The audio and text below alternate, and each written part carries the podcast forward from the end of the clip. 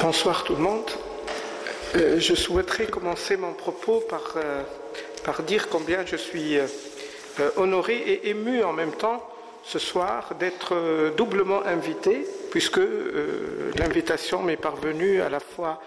du Collège des Bernardins et de Beit el-Hikmah. Cette double invitation m'honore doublement et probablement accentue la dimension téméraire de mon acceptation, de m'entretenir avec vous d'une question pour le moins discuter, et peut-être certains diront disputer. Je partirai, et peut-être certains d'entre vous sauront pourquoi, euh, d'un point de départ juridique pour essayer d'esquisser un élément de réflexion soumis avec grand plaisir à votre discussion contradictoire tout à l'heure, euh, en partant de l'idée que les systèmes juridiques modernes reposent sur un postulat simple, qui globalement a réussi, et qui euh, fonde l'idée que tous les phénomènes sociaux doivent être soumis au droit. Bien sûr, ils ne sont pas soumis de la même manière ni à la même intensité, mais soumis au droit. Et que donc, dans une société de droit, rien ne doit ou ne devrait échapper au droit. Et que donc tout est sujet de droit. Nous sommes, comme individus, sujets de droit. Et nos objets de concentration, d'intérêt ou de commerce, dans le sens ancien du terme, sont objets de droit. Donc le droit ne connaît que sujet et objet. Et que rien dans une société moderne ne devrait échapper au droit. Partant de ce postulat, je reviens à votre thème proposé, c'est que donc, la question religieuse, qu'elle s'exprime d'ailleurs euh, sous euh, le souhait d'une liberté ou euh, de moindre liberté, devrait être organisée, soumise et assujettie au droit. À bien observer, nos sociétés modernes, et bien entendu, plus on remonte dans le temps, plus cette observation va être criarde, rien n'est moins vrai. L'objet religieux est difficilement assujetti au droit pour des raisons multiples et je ne me permettrai pas d'aller dans des, développements euh, d'histoire du droit. Parce que les éléments structurant nos sociétés et notamment ce qu'on appelle par raccourci euh, coutumes morales et valeurs viennent souvent des substrats religieux et ils s'expriment ensuite en technique juridique. Et donc il est très difficile de soumettre à l'exercice juridique la chose qui innerve la source du droit, euh, c'est-à-dire le référent lié aux valeurs, aux coutumes et aux traditions dans des sociétés. Alors on peut penser que les sociétés modernes, on peut prendre les sociétés occidentales comme euh, exemple de réflexion, et je ne veux pas dire par exemple qu'elles sont exemplaires, mais en tous les cas objet euh, d'observation à titre d'exemple, que c'est probablement les sociétés qui sont allées le plus loin dans ce phénomène, probablement l'évolution euh, de la religion chrétienne pour l'essentiel en elle-même a, aidé à cette forte ou à ce fort assujettissement. Mais on ne peut pas dire que l'objet religieux, dans quelque société que ce soit, est un objet facile du droit, ou en tous les cas objet docile euh, du droit. Et on peut, euh, en restant dans le constat euh, des sociétés actuelles, on peut regarder aussi certaines sociétés éloignées de celles que j'ai citées, et on va voir que l'assujettissement est quasi nul, voire même on peut observer les phénomènes inverses, c'est-à-dire l'assujettissement du droit aux donnes religieuses à telle enseigne qu'elles finissent par se confondre. Aller dans certains pays de la région arabe et demander où est la faculté de droit, on vous montrera euh, l'école qui, euh, qui forme euh, les imams, ou en tous les cas les, les docteurs de la religion. La confusion étant ici totale. Alors, bien évidemment, on peut regarder le monde et on peut faire une cartographie pour dire ici c'est très intense et ici c'est très lâche, c'est utile, mais probablement tout le monde est édifié, en tous les cas auprès, auprès des présents ce soir à coup sûr. Mais par contre, l'évolution des sociétés est toute récente, toute, toute récente. Euh, et d'ailleurs, j'ai compris que ce séminaire était conclusif, mais peut-on conclure euh, sur un thème en si grande évolution, et d'ailleurs une évolution qui n'est pas, à mes yeux, euh, du tout linéaire? La question est que même dans les sociétés que j'ai désignées tout à l'heure, où le phénomène religieux est assez soumis au droit ou assez intensément soumis au droit, on voit aujourd'hui des velléités sur... Ce n'est pas toujours appelé religion, mais quand on, hisse et le drapeau de l'identité, souvent derrière l'identité, il y a des éléments euh, religieux, en tous les cas compris comme tels ou perçus comme tels. Euh, ici ou là, dans les sociétés européennes, il est question aujourd'hui de remettre en cause euh, des règles fondamentale, par exemple du droit international par rapport à, la question du statut des réfugiés euh, ou à la question de la citoyenneté qui, elle, est euh, un élément juridique intrinsèque, objectif et transcendant, alors qu'on vient dire est-ce qu'on est citoyen égaux si on n'a pas les mêmes racines et si, euh, pour surfer sur une actualité qui ne vous a pas échappé, on ne porte pas les prénoms que quelques calendriers veulent dresser pour les 365 jours. Ce sont des questions identitaires, mais l'élément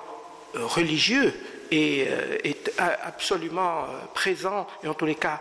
perceptible. Et donc il y a aujourd'hui une difficulté même dans les sociétés où, l'aboutissement de ce processus est assez avancé et il n'y a pas d'irréversibilité du tout dans cette direction. Euh, vous avez dit, Monsieur le Président, et vous avez dit euh, également tout à l'heure que ce n'est pas anodin de se réunir en Tunisie euh, pour réfléchir de cette question. Alors la Tunisie est ravie de vous accueillir, mais probablement quand elle traite les questions liées à l'évolution de son propre destin, la question de venir l'observer est probablement secondaire. Mais le moment est, juste en, le soulignant parce que la question et euh, est au cœur de l'évolution moderne de la Tunisie. Vous me permettrez euh, de euh, garder à mon esprit, pour le reste de mes propos, l'exemple tunisien au centre de ma réflexion. La Tunisie, pour ne pas revenir à son histoire très très longue et probablement en grande partie faiblement connue encore, même si nous sommes à Carthage même, euh, dans son histoire moderne, et si on revient à la modernité euh, du XXe siècle, on va prendre un marqueur facile, en tous les cas pour le juriste que je suis, celui de l'indépendance nationale en 1956. Et beaucoup a été écrit et beaucoup de choses savantes ont été écrites sur ce choix euh, assez euh, original euh, pour la Tunisie et pour le monde issu de la décolonisation d'avoir un État qui a qui a choisi de fonder son système de société sur des valeurs largement euh, sécularisante et euh, cela a été perceptible, alors perceptible euh, dans une phase, vous me permettrez de la cloisonner entre 1956 et 1985, j'expliquerai pourquoi 85 tout à l'heure. Ce que certains aujourd'hui, non sans une mémoire sélective pour part et nostalgie pour autre part, appellent la période de bourguibiste. Alors ce choix bourguibiste a été essentiellement de fonder un État euh, égalitaire, euh, essentiellement au niveau de son discours, et par un outil essentiel qui était l'école, l'école qu'on appelle nous l'école euh, de la République, c'est-à-dire une école gratuite, généralisée et obligatoire, et, et, paritaire, pour parler des termes utilisés ces, temps-ci pour expliquer la la présence des filles euh, sur les bancs de l'école très tôt et dans toutes les régions, dans tous les villages de Tunisie. Ce choix, euh, à mes yeux, euh, on doit le joindre à un autre qui fait réellement, à mes yeux, l'élément et le substrat de la tunisianité, euh, pour surfer sur un terme euh, qui a le vent en poupe ces derniers temps, c'est l'école que j'ai euh, rapidement évoqué tout à l'heure, mais c'est le planning familial, c'est-à-dire cette politique volontaire et volontariste de l'État à toucher à l'évolution normale de la famille. Normale, c'est-à-dire que de cesser d'avoir une croissance qui, euh, si on l'avait laissée à elle-même, elle remonte à 1965, hein, le système du planning familial, euh, nous aurions été, si je, compte les Tunisiens à partir de ces donnes-là, nous serions été quelque chose comme 28 millions de Tunisiens aujourd'hui. Or, juguler cette société a permis aux pays qui n'avaient pas beaucoup de moyens de concentrer euh, ses efforts sur un système d'éducation et un système de santé publique dont euh, le planning familial est à mes yeux le moteur euh, essentiel, ce qui a permis à d'autres euh, historiens de l'époque contemporaine de dire que c'est ce qui a permis à la Tunisie d'avoir une classe moyenne. C'est ce qui, et je poursuis leur analyse, si on a une classe moyenne, on avait une conscience de cette classe moyenne, une demande de cette classe moyenne, et donc l'État bourguibien, volontariste, mais s'arrêtant au niveau du traitement social, c'est-à-dire école et santé, n'a pas terminé le mandat évident, c'est-à-dire de donner à cette classe moyenne le droit à la participation politique, d'où la rupture, à mes yeux, le point d'insupportabilité qu'était euh, janvier 2011, c'est-à-dire que la société tunisienne, toute reconnaissante euh, pour ce qui a été fait, a estimé que cela ne pouvait pas continuer en, minorant les Tunisiens, en ne leur donnant pas la parole. Alors tout ça, je reviens au point euh, de notre rencontre, tout ça sur fond de sécularisation. Bien sûr, le terme laïcité n'est pas évoqué parce que même s'il l'a été par moments, il posait des problèmes de perception, de perception politique, d'opportunité politique et d'alignement qui n'était pas toujours assumé par rapport à la Turquie kémaliste et, tout en, en, longeant la, voie euh, choisie par la Turquie kémaliste sur beaucoup de points, on n'assumait pas politiquement qu'on était à l'ombre de Kemal Atatürk. Donc l'ensemble de ces raisons font que le, terme et le choix laïcisant, même s'il était pratiqué et, conséquemment pratiqué, n'était pas assumé sur un plan du discours euh, politique. Et bien entendu, cela s'est manifesté sur beaucoup de points, et, les premiers, probablement, c'est la première euh, loi euh, importante prise par la Tunisie indépendante, avant qu'elle ne devienne république d'ailleurs, en juillet 56, fut le Code du statut personnel. Tous ceux qui sont sans là savent cela, et qui a été une rupture euh, fondamentale sur la question euh, à la fois de la perception de la famille, la structure de la famille et les droits de la femme dans le cadre de la famille et au-delà. Et la symbolique était qu'on ne pouvait pas y aller sans contredire une lecture dominante, classique certes, mais dominante, euh, de, de la religion musulmane et de la question des droits de la famille qui en découlaient. Bien sûr, c'était un texte très à l'avant-garde, à la, preuve. On est que le monde avec lequel nous, nous partageons cette appartenance euh, est très très loin euh, de s'en être même rapproché 60 ans euh, après et que certains glosent sur quelques possibilités offertes aux femmes ces derniers mois ou ces dernières années, alors que nous sommes vraiment là, si on veut prendre des mesures, à des années-lumière de ce qu'était le 13 août 1956. Ces éléments rattachés à d'autres, par exemple, euh, je pense l'unification de la justice, c'est-à-dire la suppression des tribunaux religieux, qu'ils soient euh, musulmans avec tous les rites euh, ou rabbiniques, et l'unification de tout cela sous le règne d'une justice euh, civile a été aussi euh, une, atteinte à un point traditionnel et je ne sais pas si vous avez une idée sur comment la justice euh, en matière de droit de la famille, de droit successoral est conduite dans beaucoup de pays arabes. Vous voyez quel était le, point d'audace que constituait cette unification de la justice sous le label d'une justice républicaine et civile, la République étant advenue entre-temps. Le troisième exemple que je cite à, la détermination euh, de cette euh, sécularisation évidente de la Tunisie euh, bourguibienne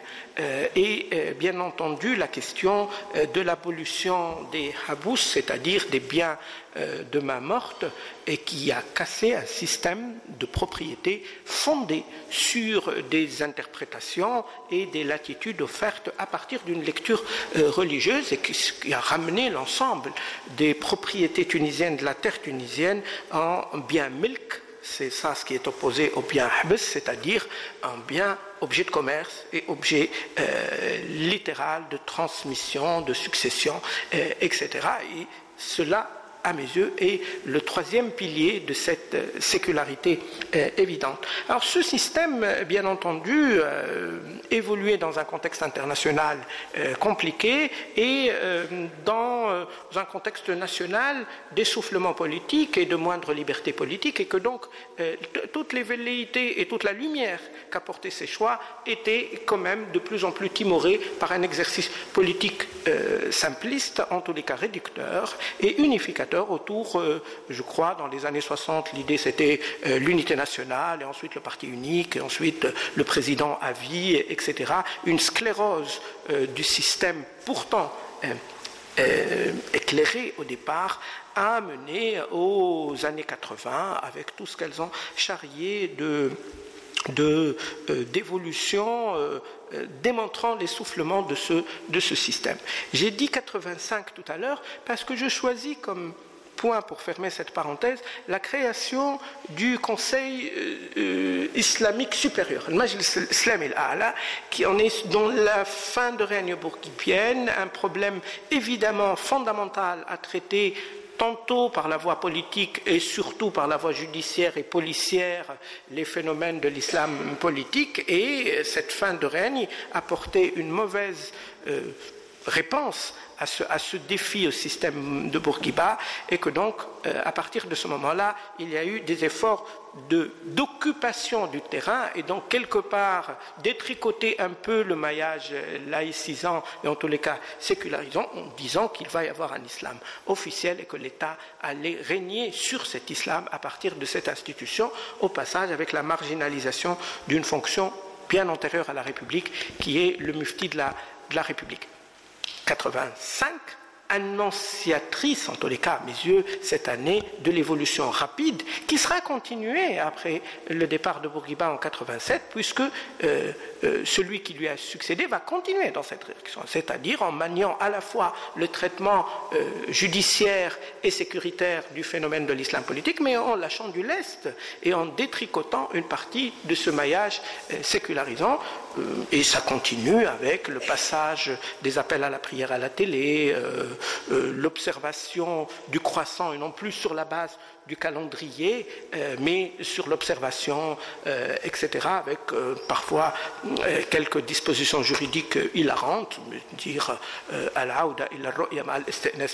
ce qui veut dire on revient à l'observation, mais en réapprenant à, à, calculer mathématiquement, alors qu'on a calculé sur des bases mathématiques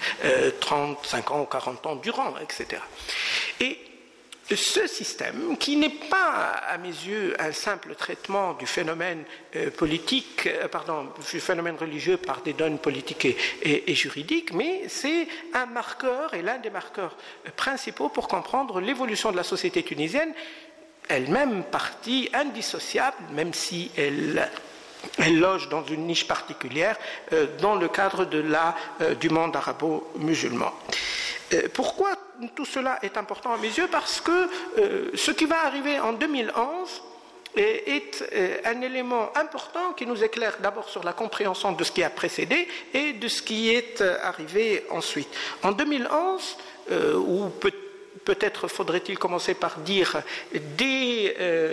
2010, c'est-à-dire dès la fin de l'année 2010, les premières euh, expressions de rejet politique majeur et en tous les cas euh, conséquents et aboutis ont commencé, ce que nous nous appelons et que ce que la constitution tunisienne appelle désormais comme la révolution, a commencé en levant des slogans liés à la condition que j'ai évoquée tout à l'heure de la société.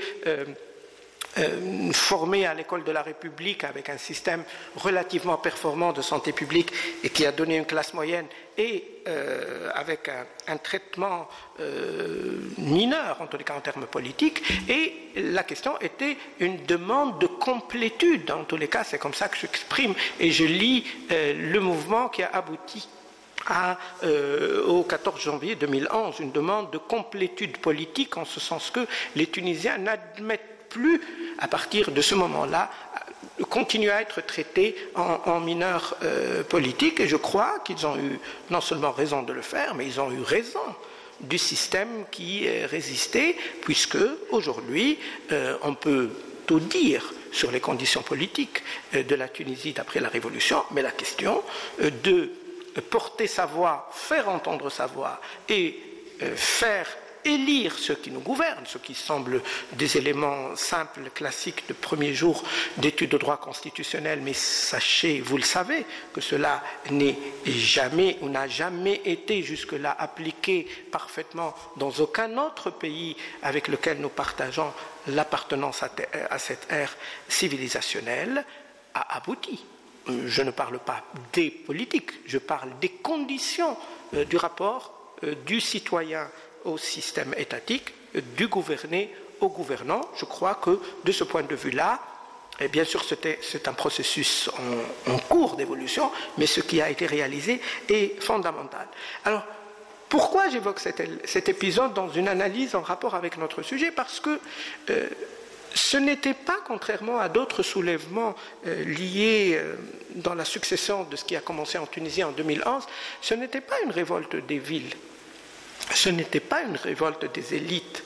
euh, c'est au sens du dictionnaire une jacquerie, c'est-à-dire une révolte des régions euh, périurbaines ou rurales de la Tunisie profonde qui ont été ensuite euh, rejointes par les, élites syndicales, politiques et, et, même économiques sur la fin, sur les trois grandes dernières manifestations, et notamment celle de Sfax, ensuite de Tunis. Pourtant, du, soulèvement des régions périurbaines jusqu'à l'avenue Bourguiba, aucun slogan religieux n'a été scandé. Et l'histoire a déjà, à mes yeux, gravé cela dans les éléments euh, génétiques de ce qu'a connu la Tunisie. Euh, je ne dis pas qu'il n'y a rien de religieux qui allait en être tiré. Je dis que le moment de rupture, le point d'insupportabilité que j'ai euh, évoqué tout à l'heure, n'a à aucun moment été innervé par quelque demande religieuse que ce soit. Et donc, c'est possible que dans un pays à majorité musulmane, euh, les, gens, les citoyens, descendent dans la rue, changent un système politique sans aucun référent religieux. Pourquoi j'évoque cela? Parce qu'il me ramène à mon équation de départ. Et que donc, on peut envisager un système de gouvernement, dans le sens euh, grec du terme, sans que le référent ne soit présent puisqu'on a fait aboutir un résultat politique sans aucun euh, référent. Bien sûr, parmi les gens qui sont descendus pour demander le changement politique, il y a, il y a et il y avait certainement des gens où la dimension religieuse était importante pour eux. Mais ils n'ont ni cru bon, ni probablement pu euh, faire valoir cet élément fondamentale. À mon avis, c'est la clé de compréhension de ce que les uns appellent, et je ne m'inscris pas dans cette lignée, euh, le modèle tunisien, pour parler de ce qui a été fait depuis 2011. Pour ma part, j'ai déjà publié un, court euh, passage où je dis à mon humble avis, la Tunisie n'est en rien un modèle, parce qu'un modèle suppose, et, nous parlons dans une enceinte doublement académique, suppose d'abord une complétude, une capacité à se reproduire et à, identifier les éléments de sa propre reproduction. Nous n'en sommes pas là. La Tunisie, tout au plus, peut-elle espérer être regardée comme un unicum spécimen, c'est-à-dire un cas particulier dans une appartenance générale euh, qui n'est pas du tout discutable. Nous sommes euh, une nation euh, tunisienne, bien vertébrée, mais appartenant indiscutablement au monde arabo-musulman. Mais elle pose ces problématiques différemment.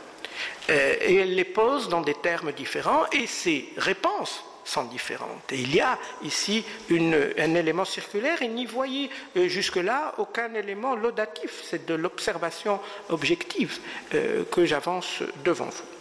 Alors, de cet élément de rupture, arrive un moment où il y a très vite ce qu'on appelle les, les, les sit de la Casbah, c'est-à-dire les premières semaines après la Révolution, et la demande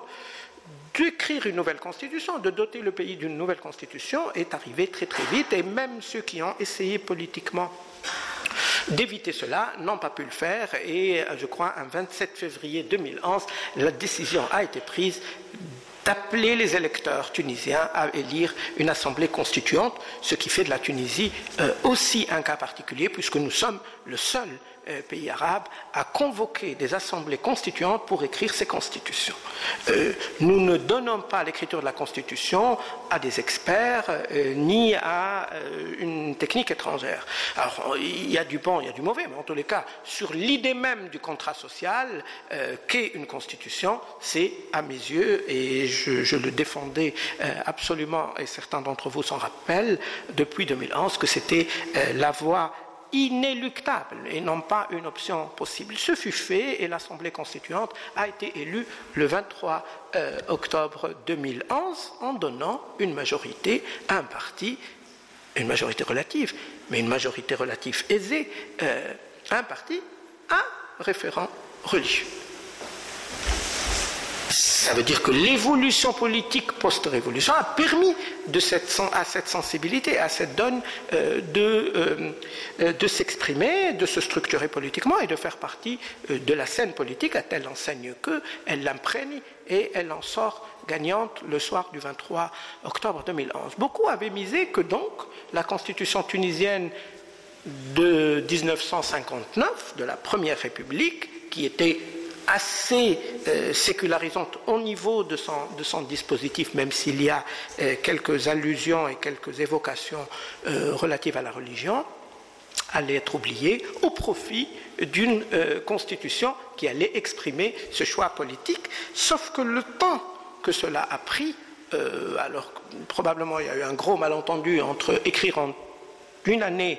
ou plus, et ça a fini par être en trois ans. Et je ne suis pas sûr que ceux qui avaient voulu qu'elle soit écrite en une année, ayant vu le travail du temps euh, sur euh, le collège qui l'a écrite, euh, ne trouvent pas en fin de compte que ce n'était pas si mal que cela, vu le résultat qui est petit. Je ne parle ni du régime politique, ni des techniques intra-institutionnel. Je parle essentiellement de ce qui est notre objet de discussion aujourd'hui. Et d'ailleurs, pour beaucoup, cela a été évoqué devant moi et j'ai vu le programme et beaucoup de mes collègues, d'ailleurs, euh, je salue Alessandro Ginen qui sont, qui, sont, qui sont là, traiteront certainement avec euh, euh, beaucoup de pertinence de ces questions demain. Mais sur le plan de la Constitution, je crois qu'il y a des choses à retenir sur la question du rapport de la liberté religieuse, le rapport État, euh, droit et, religion. Euh, la première des choses qui, à mes yeux, devrait être retenue et soulignée, c'est ce que la constituante de 2011-2014 n'a pas écrit. Il y a une chose qu'elle n'a pas écrite, qui est l'article premier de notre nouvelle constitution, qui est la reprise in extenso de l'article premier de la constituante de 1956-59. Ce choix de ne pas écrire euh, l'article d'ouverture est un choix, à mes yeux, absolument politique au sens, euh, encore une fois, grec du terme, c'est-à-dire un choix ou euh, une contingence qui a ramené un choix. Aucune des forces par rapport à la question allant plus vers la sécularisation ou allant vers un détricotage de cette sécularisation tunisienne n'a été en mesure d'imposer d'imposer son choix. Pourquoi? Et je n'invente pas parce que c'est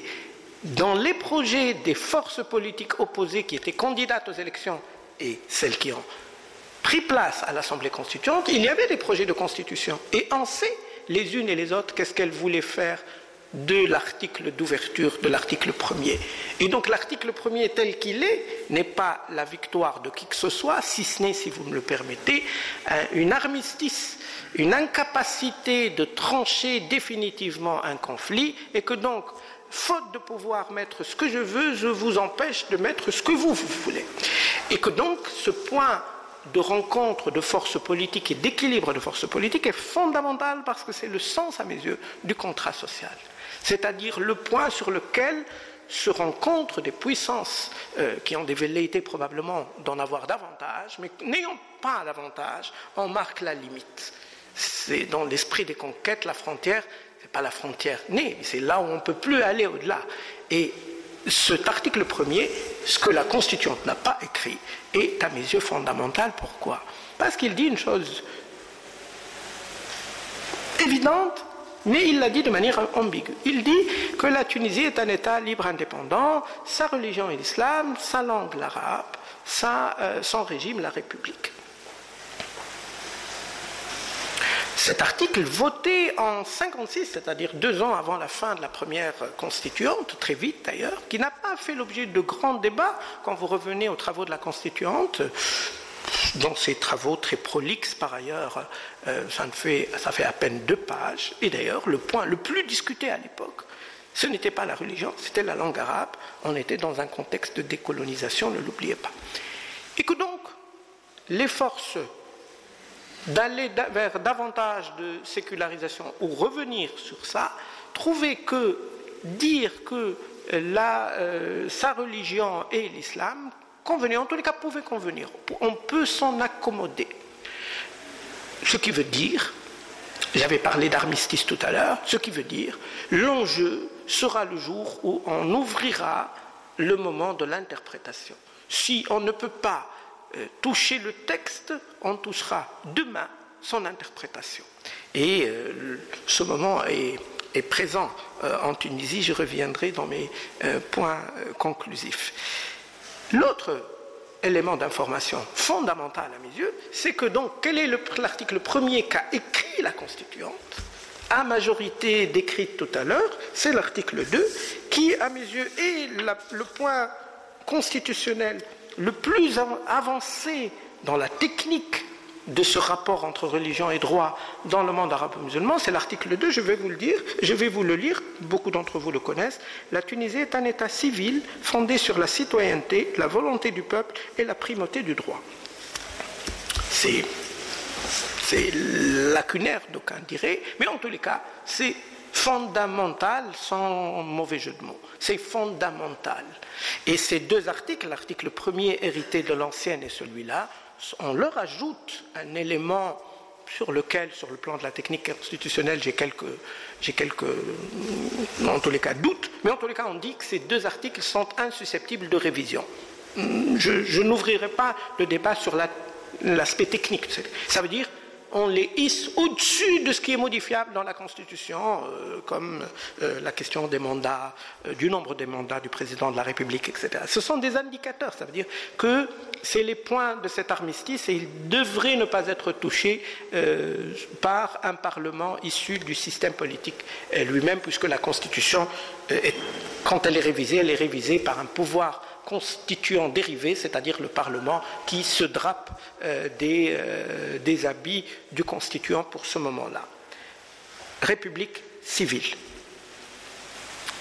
La Tunisie est une république civile, elle l'a toujours été. En tous les cas, la, République a toujours été civile en Tunisie, puisqu'elle repose sur la citoyenneté sans aucun élément religieux et identifiant cela, et on le sait, on l'a vu, etc. Mais le fait de l'écrire, l'écrire dans ce moment politique-là et dans ces rapports de force dans la constituante, je crois que c'est un élément très très important, et on ne peut l'expliquer d'ailleurs euh, que euh, à travers les moments et les tensions, et parfois les tensions dramatiques qu'a connu la Tunisie dans ce laps de temps, et notamment deux assassinats politiques qui ont bouleversé euh, les Tunisiens dans leur, et la société tunisienne dans ses euh, tréfonds.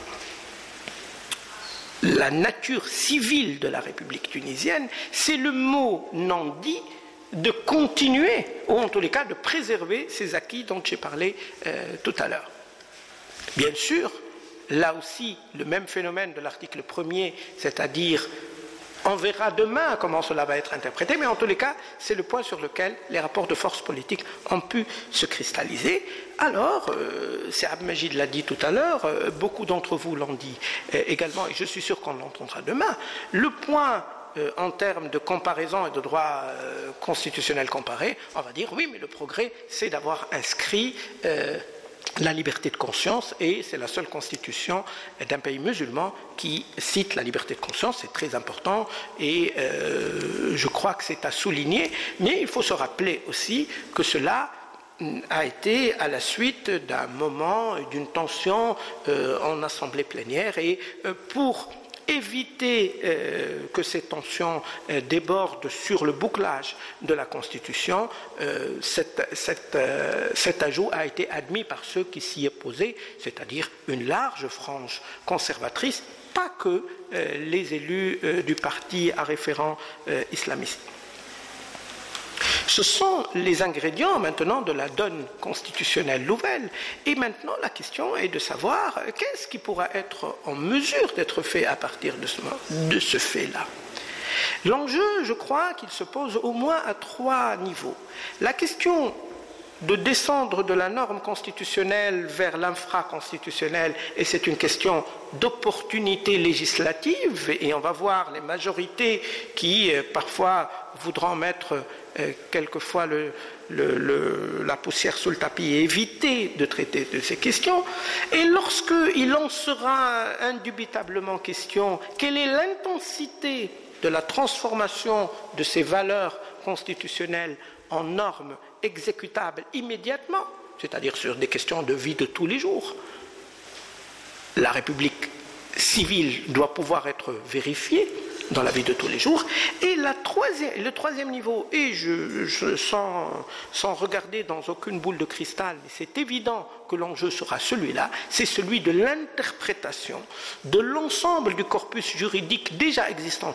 en Tunisie à l'aune de ces nouvelles donnes donc, opportunité législative, intensité à les transformer en droit et l'enjeu de euh, l'interprétation euh, du droit. Vous voyez les chantiers que la Tunisie euh, a ouverts, d'abord pour sa propre évolution et son propre rapport politique. L'actualité a, montré que c'est des, des, questions qui ne pouvaient même pas attendre la mise en place de la Cour constitutionnelle. Notre système de, faire valoir ces, acquis attend un acteur majeur, la Cour constitutionnelle. Toutes les conditions, en tout cas juridiques, sont réunies, probablement politiques pas encore, mais avant l'arrivée de la Cour constitutionnelle, c'est-à-dire c'est une Cour qui n'est pas née alors que ces dossiers majeurs sont déjà sur la table. Et euh, pour euh, ne pas rentrer dans les détails d'une question qui, je suis sûr, sera traitée amplement dans les séance euh, à partir de demain matin et notamment demain après-midi, la question du débat parce qu'il ne s'agit pas que du droit au sens performatif, je crois qu'il y a du droit tel qu'il est vécu, c'est-à-dire de la sociologie du droit dans notre pays, c'est la question de la proposition du chef de l'État un 13 août d'il y a deux ans de dire on peut aller encore plus loin dans la, direction dessinée en 56 par euh, le Code du statut personnel et on peut euh, se proposer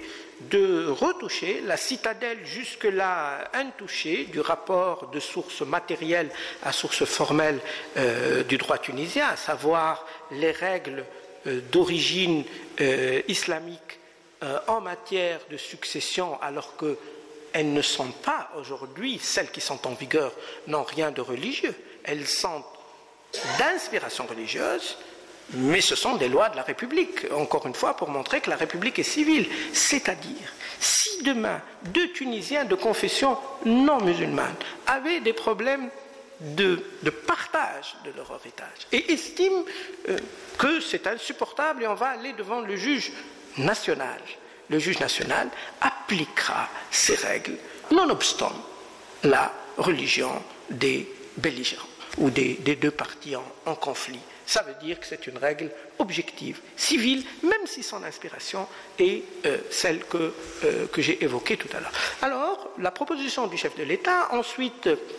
la composition d'une commission qui a accéléré le temps politique, à mon avis, de manière extraordinaire, c'était des questions évidemment qui allaient être posées dans l'avenir du pays, mais cet acte de, de, former cette équipe et qu'elle ait produit un texte par rapport auquel personne aujourd'hui ne peut détourner euh, la tête, qu'il soit euh, ravi ou, pas, mais c'est un élément aujourd'hui déterminant de l'évolution politique et sociétale du pays, cette commission a proposé un certain nombre de propositions qui vont non seulement dans cette direction, mais ils l'élargissent parce que ce n'est plus que euh, euh, la question de la condition de la femme dans un contexte de féminisme d'État euh, qui continue. Non, c'est les libertés individuelles dans leur, dans leur acception la plus large, mais surtout vers des directions euh, concernant certaines expressions de la vie privée et notamment certaines questions touchant à des minorités, toutes sortes de, minorités. C'est un temps c'est un accélérateur de particules, comme on dit dans certaines sciences, un accélérateur du temps politique pour la Tunisie et qui fait que aujourd'hui, alors que l'architecture institutionnelle n'est pas totalement complète, on a les problèmes euh, du jour euh, du lendemain, comme dit un, certain cinéaste, c'est-à-dire qu'on a euh, the day after. On a les données du système complet avant que le système ne s'est totalement édifié, comme quoi la raison politique a ses propres raisons qui ne sont pas forcément ceux-là même de la complétude institutionnelle, étape par étape, comme on le souhaite. Ce qui fait que à mes yeux, ce que se proposent les Tunisiens aujourd'hui, à eux-mêmes d'abord, et je crois que cela euh, est, mais très agréable de voir mes compatriotes euh, en discuter de manière extraordinairement belle. Pourquoi elle est belle? Parce qu'elle est contradictoire et pacifique, et parce que, in fine,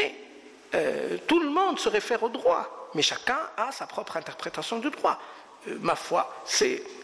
l'extrême civilité du XXIe siècle. Mais cela se met dans un contexte régional plus large, beaucoup plus engageant, et vous avez vu, probablement certains d'entre vous, qu'est-ce que les Tunisiens et la Commission elle-même, ses membres, etc., ont, pu subir comme euh, attaque à tous les niveaux, etc., de pays qui n'ont rien à voir avec la Tunisie, en termes de de souveraineté de la loi et de, régime, euh, régime juridique et, politique. À mes yeux, cela montre que si les Tunisiens se proposent de faire avancer leur propre contrat social dans cette direction, à quelque vitesse que ce soit, mais la direction, à mes yeux, est marquée, cela fait prendre conscience à ceux avec qui euh, nous partageons cette appartenance, mais là pas la vitesse euh, de, réalisation, que cela va trop vite. Et que ces réactions procèdent, à mes yeux, euh, d'une prise de panique parce que le temps, vous le voyez, je reviens à 1956, qu'est-ce qui a été, trans, en tous les cas, l'équivalent du Code du statut personnel, qu'est-ce qui en a été repris dans les législations de ces pays-là? Très peu. Je parle de 56, mais de là à parler de ce que propose cette commission et de ce que probablement le Parlement tunisien se verra, euh, en tous les cas, proposer comme projet de loi. Euh, en, droit, on dit, euh, on ne stipule que pour soi-même quand on est sujet de droit, et les Tunisiens entendent stipuler pour eux-mêmes, mais indiscutablement, si nous regardons les choses dans une dimension macro-historique, il stipule pour autrui, indiscutablement. Et c'est pour ça que vous aviez raison euh, de dire que cela fait sens de venir en discuter en Tunisie. Loin de notre esprit l'idée de dire que nous avons fait quelque chose de génial, euh, mais ce qui se passe en Tunisie est un jeu euh, qui, qui se passe dans un temps politique qui n'est pas partagé avec ceux-là même avec lesquels on partage tout le reste. La temporalité n'est pas la même. Viendra un jour, probablement euh, pas du vivant d'aucun d'entre nous, où ces pays-là euh, arriveront à, ce guichet pour acheter. Mais D'autres seront passés et seront probablement euh, à, d'autres traitements. Je crois que c'est la vocation de la nation que, à laquelle nous appartenons, elle a depuis très très longtemps été euh, une nation euh, pionnière en ce sens qu'elle touche du doigt des problématiques avec des solutions plus ou moins heureuses, hein, des problématiques qui sont les problématiques de demain de beaucoup de gens avec lesquels nous avons en partage. Je ne sérirai pas la série que vous connaissez et ce serait une euh, litanie inutile. C'est pour cela que j'étais très heureux d'accepter votre invitation, de débattre avec vous, euh, probablement pour dire des choses que la plupart d'entre vous connaissent, mais ça me fait plaisir euh, d'en discuter ici dans cette illustre maison, Sidi Majid. Merci beaucoup.